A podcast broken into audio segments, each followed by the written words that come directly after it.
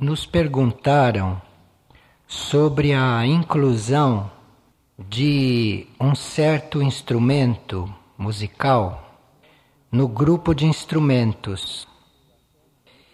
E foi respondido assim rapidamente que a gente cuidasse para, com os instrumentos, não estimular os centros abaixo do diafragma que todos nós temos. E que essa estimulação não deveria ser feita no nosso trabalho com a música.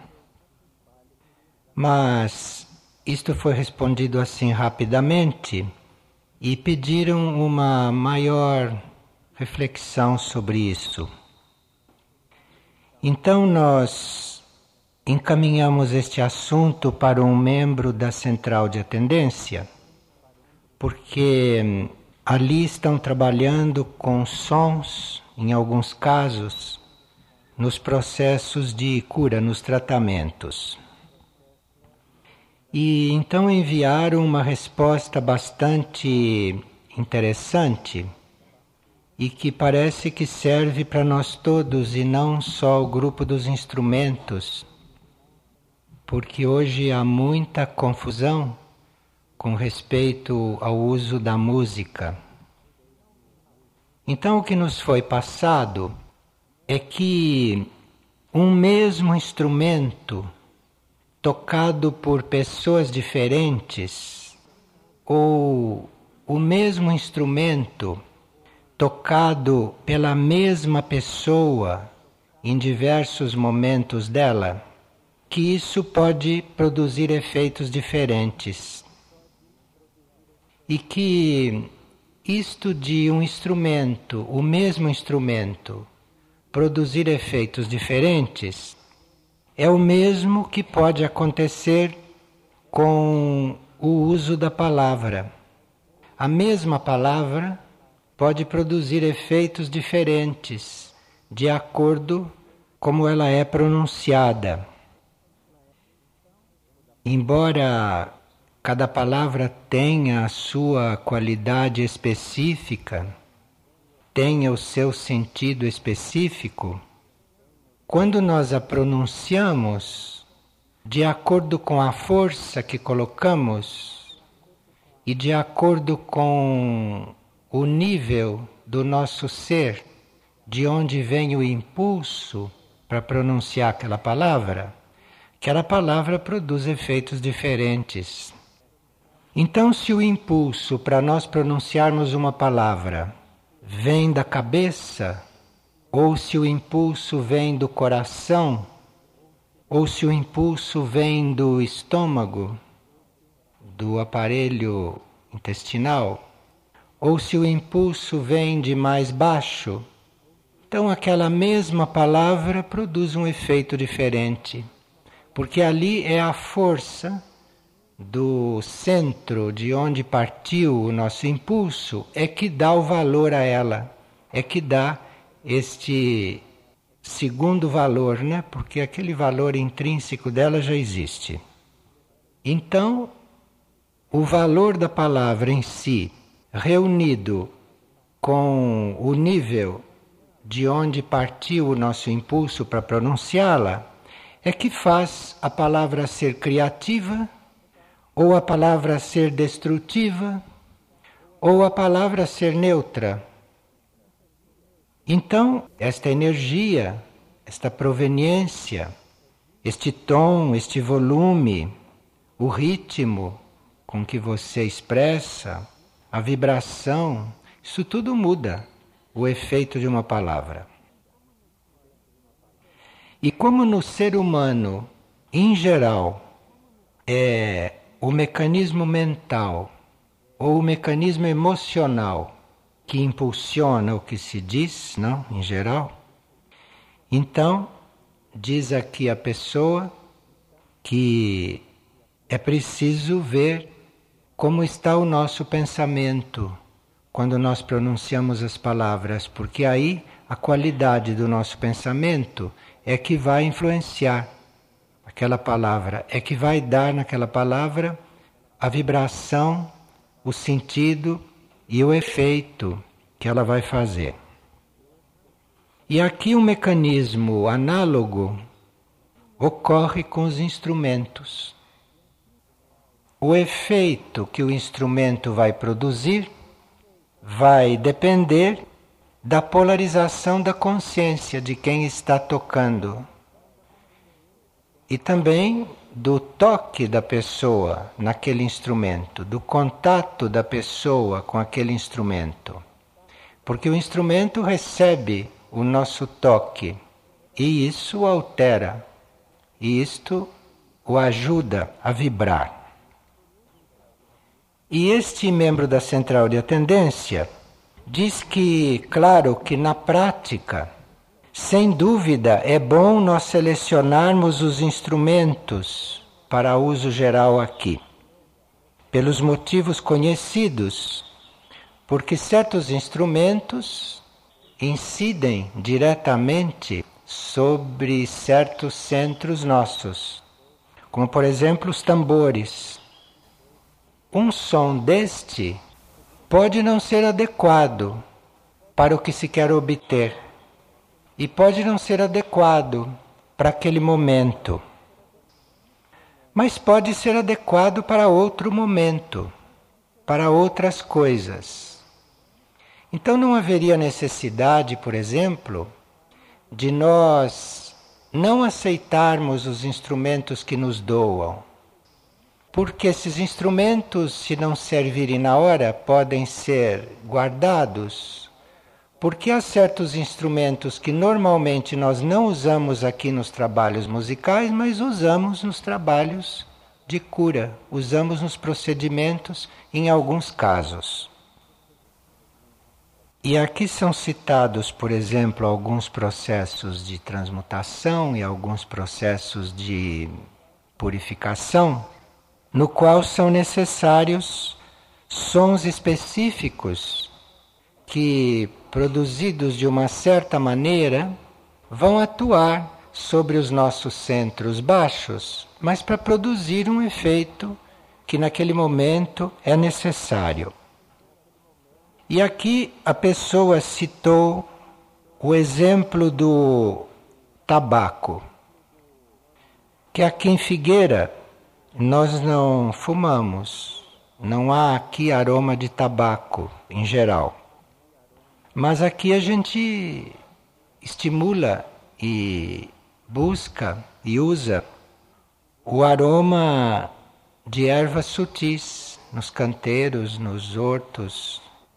E nós observamos com o tempo que, embora nós usemos as ervas sutis, que de vez em quando surgia no ar o aroma de tabaco, porque eram seres dos outros planos que colaboravam em certas situações e se faziam presentes pelo aroma do tabaco. E aqui se cita Padre Pio, que em geral se apresenta num certo plano de uma certa forma. E esse aroma do tabaco não é só o que a gente pensa, mas o aroma de tabaco tem outras funções. O aroma de tabaco tem outras expressões, principalmente em trabalhos de libertação, trabalhos de liberação. Em certos momentos também serve para os nossos corpos ou a nossa aura poder estar mais equilibrada com alguma força um pouco pesada com a qual a gente tenha que lidar, força psíquica. Então, certas coisas que normalmente não se usa, porque são consideradas densas, em certos momentos são necessárias para nós ficarmos mais densos, para podermos suportar certos confrontos. Então, em Figueira não se fuma, mas em certos procedimentos da central de atendência se usa o tabaco. Não para fumar, mas se usa o tabaco como ingrediente. E que há sempre uma maneira correta de se fazer isso, com os limites e com os cuidados que se deve observar. Então, assim como deve haver o uso criativo da palavra, o uso criativo do som, deve haver o uso criativo de tudo, de qualquer elemento que possa ser útil, que possa contribuir de alguma forma. E aqui a pessoa lembra que isto é uma aprendizagem para nós, que não é para ser repelido assim que isto é uma aprendizagem e que nós temos que aprender a lidar com as coisas. E que isto é obra da linhagem sacerdotal. Então, quem está na linhagem sacerdotal ou quem está coligado com este trabalho deve se preparar para lidar com estas coisas todas. Porque nesta linhagem, as pessoas que coordenam certos trabalhos, certas reuniões, que coordenam certos procedimentos, essas criaturas devem encontrar em si a forma correta de usar tudo isto. Forma correta de usar a palavra, forma correta de usar o som, não só dele usar, mas dele aprender a transformar, a transmutar o som emitido pelo outro, a palavra emitida pelo outro, aprender a transformar um aroma que possa estar no ambiente, isto sutilmente, não é? Psiquicamente. E muitas coisas, muitas situações, muitas circunstâncias podem se apresentar para nós como aprendizagem prática no campo sacerdotal. Neste campo, porque cada um de nós pode trabalhar assim, eventualmente, se chegar o momento e se for a hora de fazer a experiência.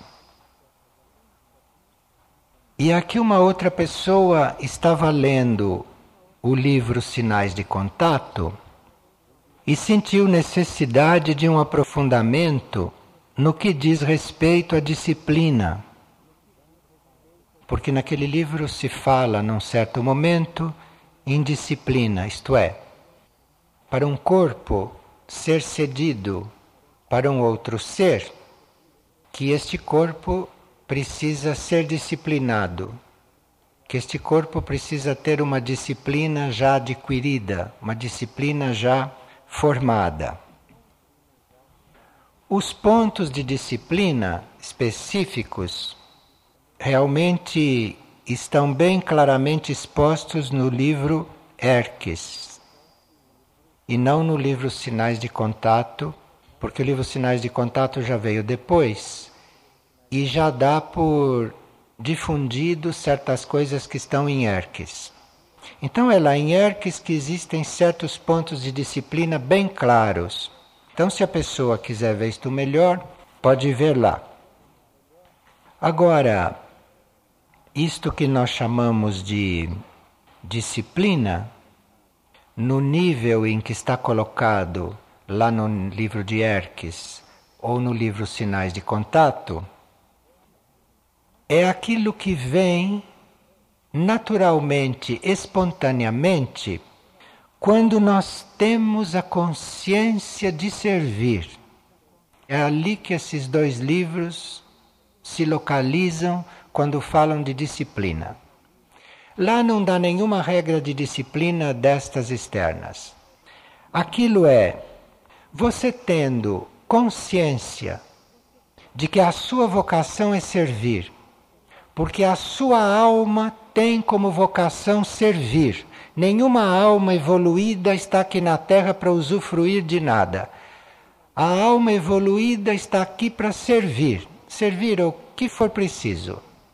Então, se nós temos esta consciência, se a alma já está passando esta consciência para nós, se os nossos corpos já estão recebendo esta consciência da alma, e se os nossos corpos já estão entrando em serviço, já estão agindo em serviço, já estão participando como corpos de uma tarefa evolutiva, É aqui que estes corpos começam a se disciplinar. E isto é a única disciplina que não é imposta. Esta é a única disciplina que não vem de fora, como imposição. Todas as outras vêm. A educação, a cultura, tudo isso nos disciplina ou nos indisciplina, não sei, depende de como a pessoa vê isto. Então, tudo isto que vem de fora e nos atinge, não é nesse sentido que se fala de disciplina. Nem em sinais de contato e nem em Erques, e nem em nenhum livro aqui, que não há nenhuma regra de disciplina. Existem coisas básicas assim para as coisas funcionarem, mais ou menos homogeneamente, porque não se trata de uma pessoa nem duas, mas de centenas de pessoas convivendo. Então tem que ter algumas coisas básicas estabelecidas em princípio. Mas nós não consideramos isto disciplina espiritualmente. Nós consideramos isso elementos de ordem elementos de organização, elementos de convivência, de distribuição das coisas. Nós consideramos isso nível material. Disciplina não tem nada a ver com isto. Disciplina começa a surgir e se vê quando há disciplina. Disciplina começa a surgir quando nós começamos a ter consciência que viemos ao mundo para servir. Senão, nós estamos vivendo uma coisa artificial, estamos nos reprimindo, estamos adotando alguma forma de ser que nos ensinaram, que nos passaram, ou que algum setor pretende de nós, exige de nós, coisa de ordem social, estas coisas. Mas isso não é disciplina no sentido espiritual. Isto é, você está adaptado, você está submetido, você está sendo atuado por isso e aceitando. Isto pode ser a vida da maioria, sem dúvida nenhuma, mas isto não é disciplina no sentido espiritual. Isto são pessoas reprimidas ou são pessoas artificiais que usam uma coisa artificialmente. Agora, isto pode ser harmonioso, pode ser equilibrado, mas isto tudo é plano material. E os livros não falam disto. Os livros estão falando de disciplina nesse sentido, que vem de dentro. E isto não vem de nenhum centro etérico nosso, isto não vem de nenhum centro de força nosso, não. Isto vem do núcleo interno, que hoje, para a maioria, está no plano intuitivo, está no nível intuitivo. Então, quando isto começa a emitir a sua vocação, e quando então a nossa consciência, os nossos corpos, o nosso ego começa a servir, porque isto vem para ele como vocação, como necessidade, então, quando ele começa a conhecer isto, é aí que ele vai mostrando disciplina. E é esta disciplina que é necessária nesses corpos para haver a transmutação e para haver a vida espiritual, para haver a vida evolutiva. E não uma pessoa fazer uma coisa porque ela é obrigada, ou fazer uma coisa para que ali não aconteça o pior. Isto tudo são coisas sociais, mas não espirituais. Quando vem então esta energia, que é a energia do serviço, que vem da alma, que vem do eu superior, que vem do nosso plano intuitivo, quando vem esta energia e os nossos corpos ficam permeados por ela, a aceitam e a deixam passar, então nós sentimos isto, nós percebemos isto, porque vemos que não fazemos esforço para nos organizar. Não há mais necessidade de você ficar aí matutando para organizar as coisas, porque isto flui e você vê que a própria organização vai se manifestando. o próprio ritmo do trabalho vai se manifestando. Tudo vem por esta via. Então a coisa fica realmente muito disciplinada, fica muito harmoniosa. E para isto se manter, para isto não ser interrompido, ou para a gente não ter momentos de disciplina e momentos de dispersão ou momentos de ação artificial, digamos assim. Para isto se manter, para isto persistir, precisa que, quando isto comece a fluir, que a gente perceba e leve isto com muito cuidado, que a gente não fique interferindo aí, ou que a gente tome cuidado de ficar tão unido a isto, como se a gente estivesse levando um tesouro conosco. Então precisa amor pela disciplina. Isto não é uma coisa que se obtém porque é útil. Não é uma coisa que se obtém para resolver problemas práticos. É uma coisa que você mantém quando começa a receber, você mantém porque você ama isto, porque você tem amor pelo serviço. Então, se você ama isto realmente, então você mantém isto como se você estivesse com um tesouro. E aí você é disciplinado. E aí os corpos estão preparados para eventualmente serem usados por um outro ser, se o ser que estão nestes corpos vai se retirar. Porque se esses corpos não tiverem esta disciplina, estes corpos vão entrar em choque energético com qualquer estímulo que venha extra, ou vão entrar em tumulto com uma troca de central de ação que possa haver dentro dele.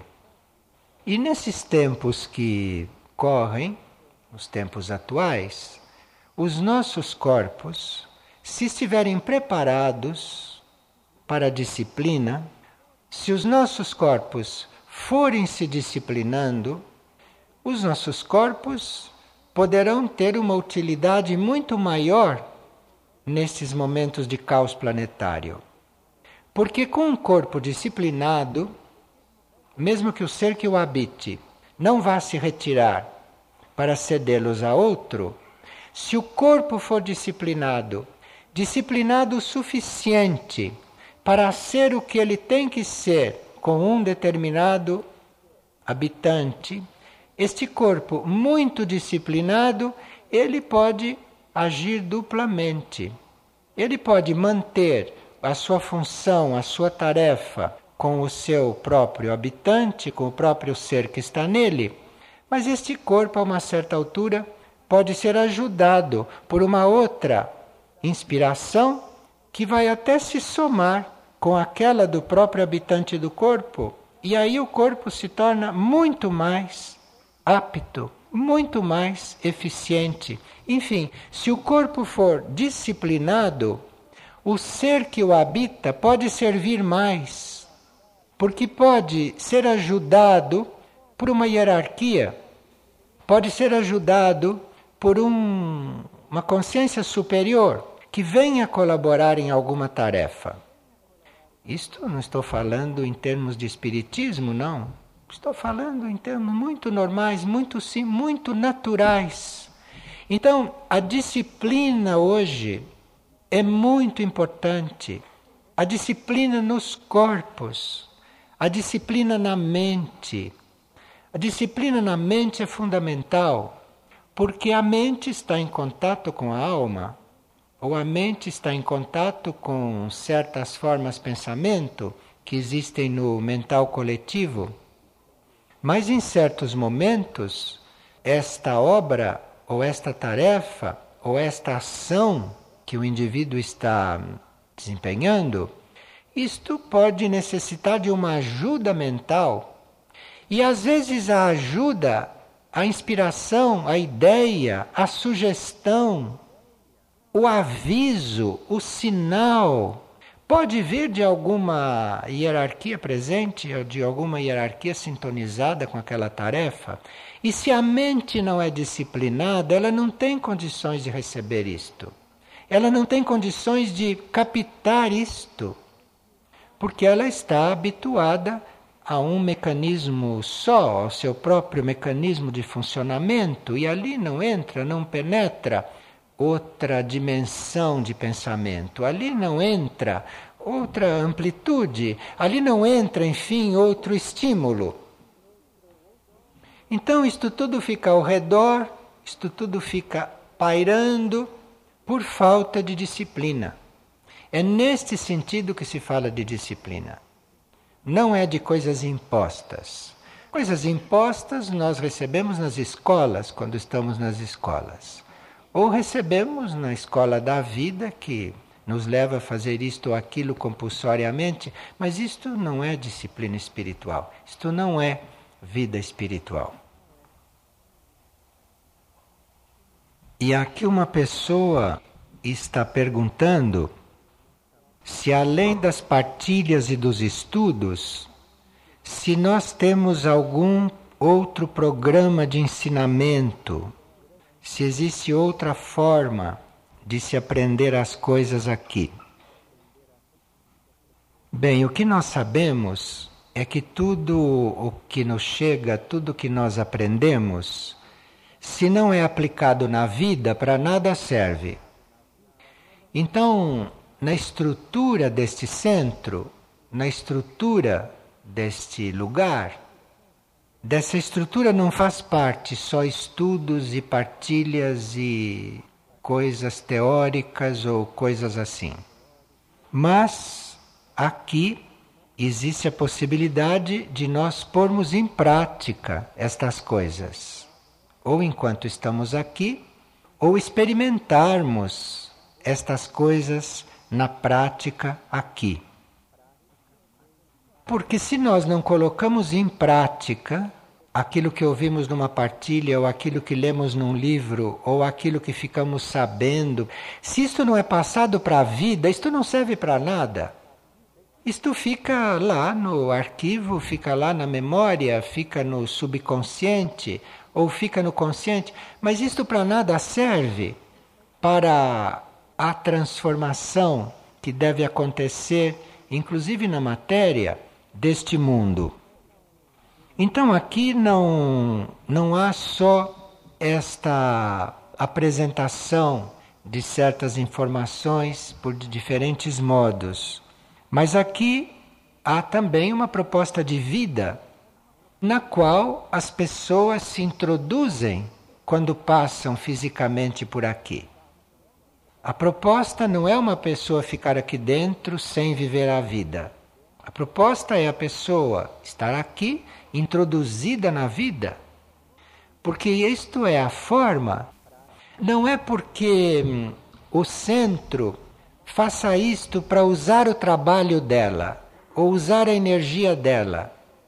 O centro oferece isto porque senão aquilo que ele capta aqui de nada lhe serve. Não entra, não penetra, não é assimilado pode criar até conflitos, porque aquilo fica trabalhando na mente, mas o indivíduo não incorpora, o indivíduo não usa, o indivíduo não manifesta aquilo que ele está recebendo. Então, uma passagem por aqui pode ser até conflitante. Se aqui não se oferecer a vida, não se oferecer o campo para isso ser posto em prática. E mesmo os nossos padrões, os nossos padrões estruturais, o nosso esquema energético, o nosso padrão energético, enfim, não muda se nós não colocamos em prática aquilo que estamos recebendo. Então, se nós estamos aqui participando de uma vida numa certa postura, de uma certa vibração, isto abre a possibilidade de nós recebermos mais informações, de nós recebermos mais estimulações do que se nós fôssemos a uma sala de conferência, sabe? Porque se aqui existe a possibilidade de você sair ali e põe em prática o que ouviu, e se isto acontece, então você pode ouvir mais, e lhe pode ser dito mais do que se você ouvir aquilo e for embora. Aí nós temos que ter cuidado para não criar conflito no indivíduo, para não criar no indivíduo esta espécie de indigestão, porque ele recebe, recebe, recebe e não usa, não põe em prática. Então isto acaba limitando a transmissão da informação. Isto acaba limitando a emissão da energia tanto no estudo quanto em qualquer informação que se possa oferecer e que se possa difundir. Então, o que se oferece aqui e o que aqui está disponível é um tipo de vida, vida, vida prática, estada aqui, que harmonize o nosso ser também com o ambiente externo, com a natureza. Nós não podemos estar aqui dentro agredindo a natureza, por exemplo. Impossível isto. Porque senão não criamos em volta um ambiente que facilite esta nossa vivência diante da informação que recebemos. Então, o ambiente externo aqui, a natureza aqui, ela é tratada de uma forma muito diferente de como se trata a natureza no mundo. Muito diferente.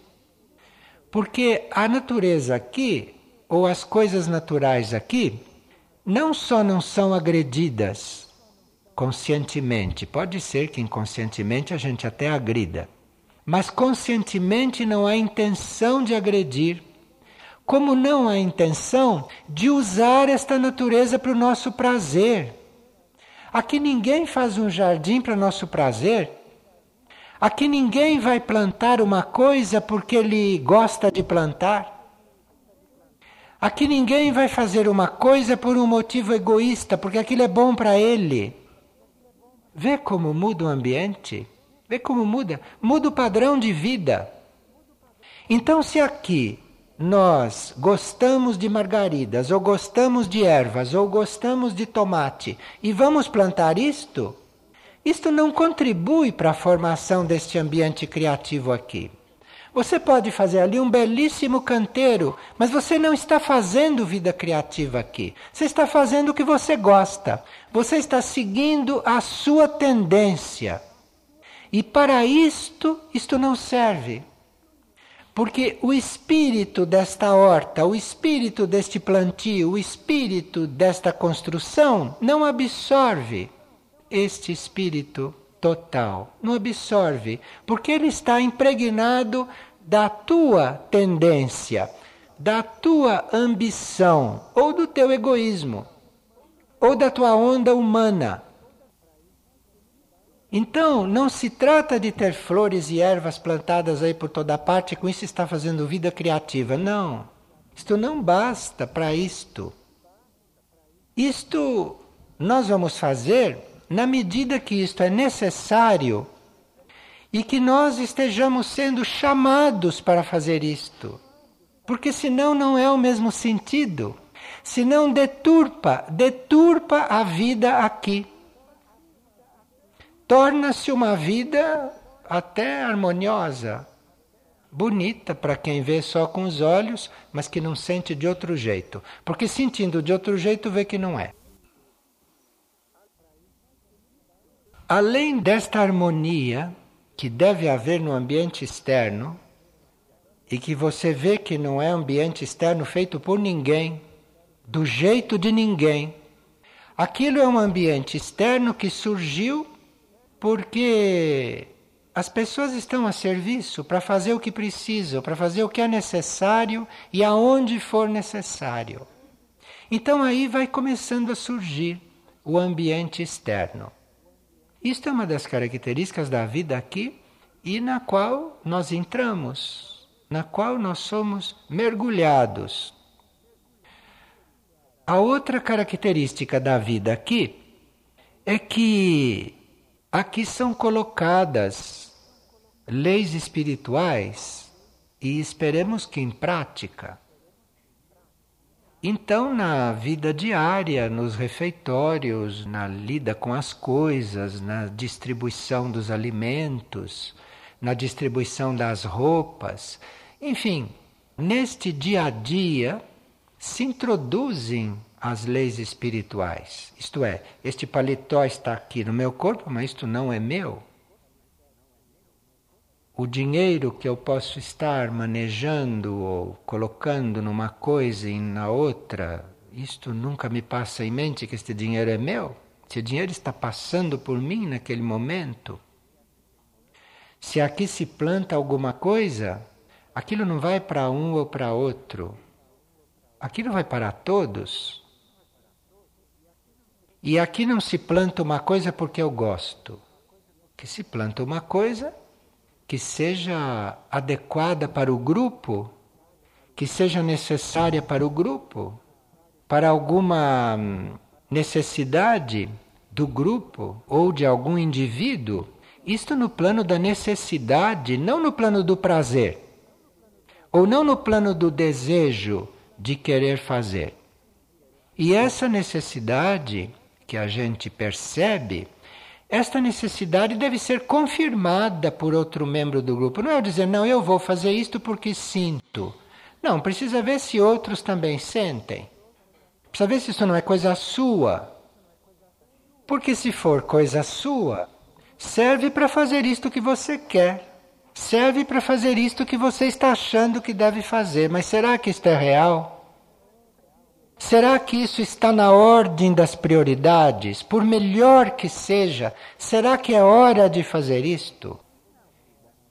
E na vida aqui, como não é uma vida individual e nem uma vida a dois e nem uma vida a três e nem a vida de uma família pequena, mas é uma vida de um grupo de no plano físico centenas de pessoas e no plano interno sem conta as almas que estão nisto, Todas estas coisas aqui não devem reger, estas coisas aqui não devem se introduzir. Aqui nós teríamos que ter uma possibilidade de viver estas leis, de viver esta unidade, a começar da nossa vida prática. E os nossos corpos devem estar disciplinados, ou pelo menos devem ter aceito que devem entrar numa linha de disciplina. Porque se eles aceitam que devem entrar numa linha de disciplina, então a alma que está dentro daquele corpo, esta alma vai ficar muito à vontade dentro daquele corpo, muito à vontade. Então, quando nós falamos de disciplina aqui, ou quando apresentamos estas coisas, nós não estamos visando só a vida prática, harmoniosa, e bela e sadia, porque isto é coisa do mundo. Nós estamos visando a harmonia das almas. Nós estamos tentando servir as almas que estão encarnadas ou que estão coligadas com aquele corpo. Porque as almas, para estarem à vontade, as almas, para estarem bem naquele corpo, precisa que estes corpos tenham já um princípio de disciplina. Ou que já estejam numa linha de disciplina, senão são almas frustradas. Almas que depois de um certo tempo já vão se retirando. A pessoa está viva aí, está andando, trabalhando, vivendo, mas a alma já está indo embora há tempo, porque a alma não está bem, a alma não está à vontade dentro destes corpos, dentro destes veículos. E a vida aqui está em função da alma que os habita. Ou está em função do espírito que está ali tentando estar bem. Estar bem para servir, para emitir o que é bem, para emitir o que é belo, para emitir, enfim, aquilo que ele veio emitir.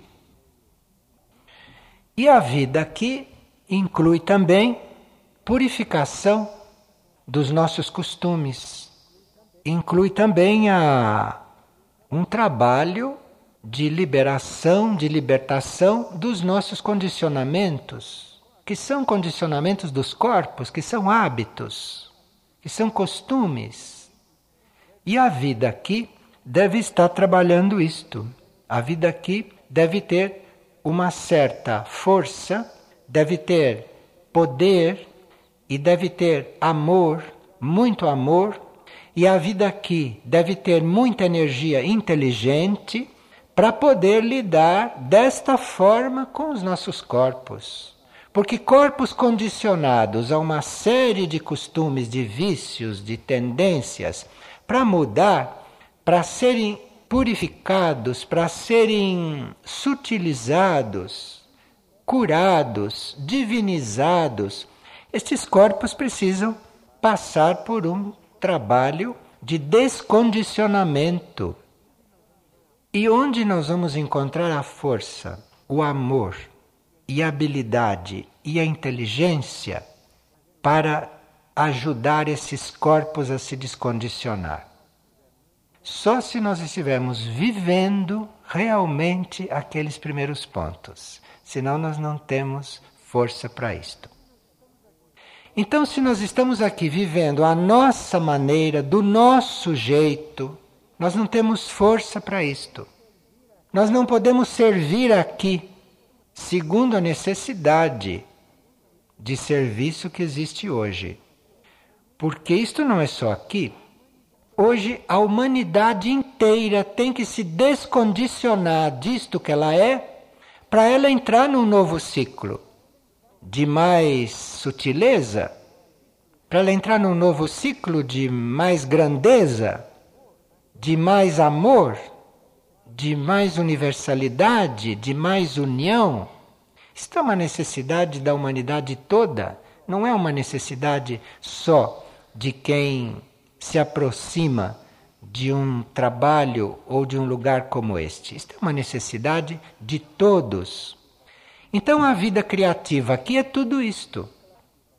E claro que precisa amor pelo serviço, precisa estar atento aos movimentos do próprio ser interior, porque é dele que vem a força, é dele que vem a inteligência, é dele que vem a habilidade para você lidar com tudo isto.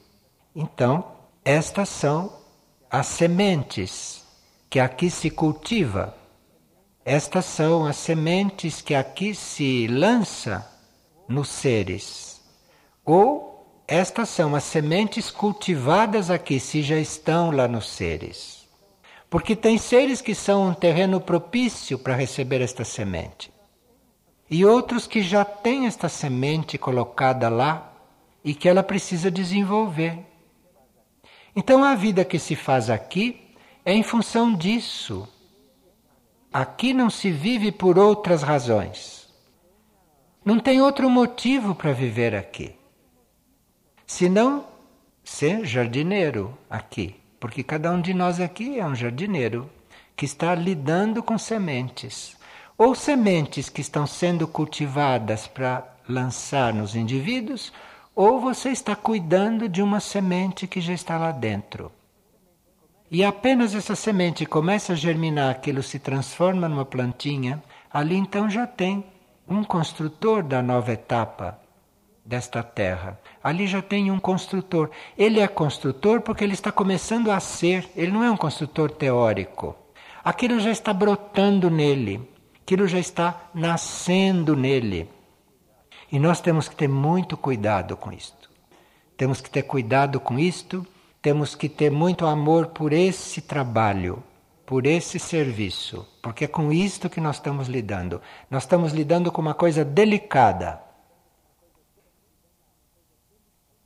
Uma pessoa vem de um lugar onde estão recebendo várias transmissões e várias instruções, e a pessoa não está muito certa de que aquilo é para ser seguido e se existe alguma explicação e qual será a verdade nestas mensagens que eles estão recebendo. Quando acontece uma coisa assim, é muito importante a gente observar a qualidade daquilo que está surgindo. A qualidade. Aquilo está se referindo ao quê? Com que pureza aquilo está sendo abordado? Com que vibração aquilo está sendo apresentado? Enfim, como é que aquilo nos toca? Porque nós somos receptores. Então, nós podemos estar diante de uma prova com isto. Você põe à prova a sua capacidade de receber e de aquilatar o que você está recebendo e de ver se o que você está recebendo tem valor para você naquele momento. Então, quando a gente tem dúvida com respeito a estas coisas, principalmente neste campo, quando a gente tem dúvida, não faça nenhum julgamento e fique contando com a sua percepção se aquilo é válido ou não, se aquilo serve ou não, se aquilo é puro ou menos puro. Você fique atento, sem julgar aquilo, sem criticar sem emitir ideias prematuras, sem catalogar aquilo de imediato, mas aguarde que isto produza em você um certo efeito. E se aquilo não diz respeito a você, você simplesmente se afasta. Ou se aquilo diz respeito a você, você eventualmente fique ali para contribuir para que aquilo se torne cada vez melhor. Mas isto não é porque aquilo é bem escrito, nem porque aquilo fala de coisas esotéricas, como aqui está enunciado, coisas complicadas, instruções para a época dos cataclismas. Isto aqui tudo pode estar muito bem escrito, isto pode estar até tecnicamente admissível, mas não é isto não que é a segurança da coisa. Não é isto que é a qualidade da coisa. A qualidade é o que você percebe. É o que você percebe, é a onda que aquilo emite, como chega em você, que efeito produz em você. E deixe de ficar analisando o efeito dos outros, porque cada um deve perceber isto. Aquilo que é percebido em você, você seguir por aquilo. Mas o fato de estarem dizendo coisas esotéricas muito interessantes e muito válidas, válidas não sei, mas muito atuais, isto não quer dizer que aquilo seja isto ou aquilo. Aqui é preciso que a gente assuma que nós somos um núcleo de recepção, que nós temos condições de, ao receber uma coisa, perceber. E se naquele momento isto nos falta, está faltando naquele momento, mas tenha fé que você tem aquilo e que aquilo vem na hora certa, na hora que você precisa. Aquilo não falha. E aquilo tanto pode surgir em você, esta percepção, como pode surgir num outro. Isto teria que ter presente. Porque é muito delicado se opinar diante de coisas assim, porque mesmo diante de coisas que não são tão puras, para os menos puros aquilo pode servir. Porque os menos puros não suportam uma coisa completamente pura, nem entendem, nem querem ouvir. E às vezes, de repente, algum conceito que tecnicamente é aproximado, é impuro, está ali misturado com muita coisa, mas às vezes é uma porta de entrada para alguém. Às vezes é um primeiro toque que alguém possa receber. Eu não estou dizendo que seja este caso, estou falando de um modo geral. Então, é muito importante que a nossa capacidade de perceber, a nossa capacidade de receber, esteja bem presente que nós tenhamos fé nisto Porque tendo fé, ela emerge. Tendo fé, ela funciona. Então não existe um autoconvocado a viver nestes tempos que não tem esta percepção. Ele tem. É que quando a gente entra nesta vida material e entra nesses corpos materiais, a tendência é esta percepção ir ficando cada vez mais embotada. Porque esta percepção nunca diz o que o mundo quer. Nunca. Nunca. Então, quando nós chegamos aqui, o que acontece é que está embotado. E você começa então a admitir as coisas à maneira do que está aí.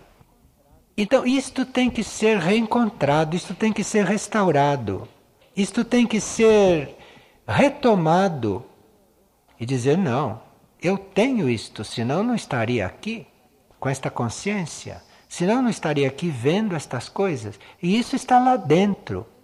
Isso está embotado, mas não está morto. Então, é uma prova esta. No meio em que a gente está, começam a mandar mensagens. É uma prova boa para você reavivar, para você reacender a sua percepção. E não tenha medo de errar. Não tenha medo de errar, porque neste campo, errando se aprende muito. É só quando você errar, continuar. Porque se você já errou num ponto e você continua e não fica preso ao erro, naquele ponto você já pode não errar mais. A não ser que você já esteja acostumado a errar no mesmo ponto, porque isso também é um hábito que a gente pode adquirir. Entre os hábitos que a gente adquire é de ficar repetindo erros que a gente já sabe de antemão que são erros. Não é assim? Então aqui tem um trabalho imenso, um trabalho abençoado. Mas quando se vai passando por estas provas e a gente continua, e a gente continua, continua não triste, hein? Não de cara feia, não deprimido, não descontente, você continua porque você está vivo. Se isto tudo está vindo ao seu encontro, é sinal que você está vivo. Então você deve ter alegria de estar vivo. Você continua. Você continua porque é com estas provas que você vai aprendendo. E aqui se trata realmente só de aprender, né? Porque, em princípio, nós temos tudo que aprender. E quanto mais formos ensinados, pela vida, né, pelas provas, pela inteligência superior, tanto mais estaremos ocupando bem, né, o nosso tempo aqui.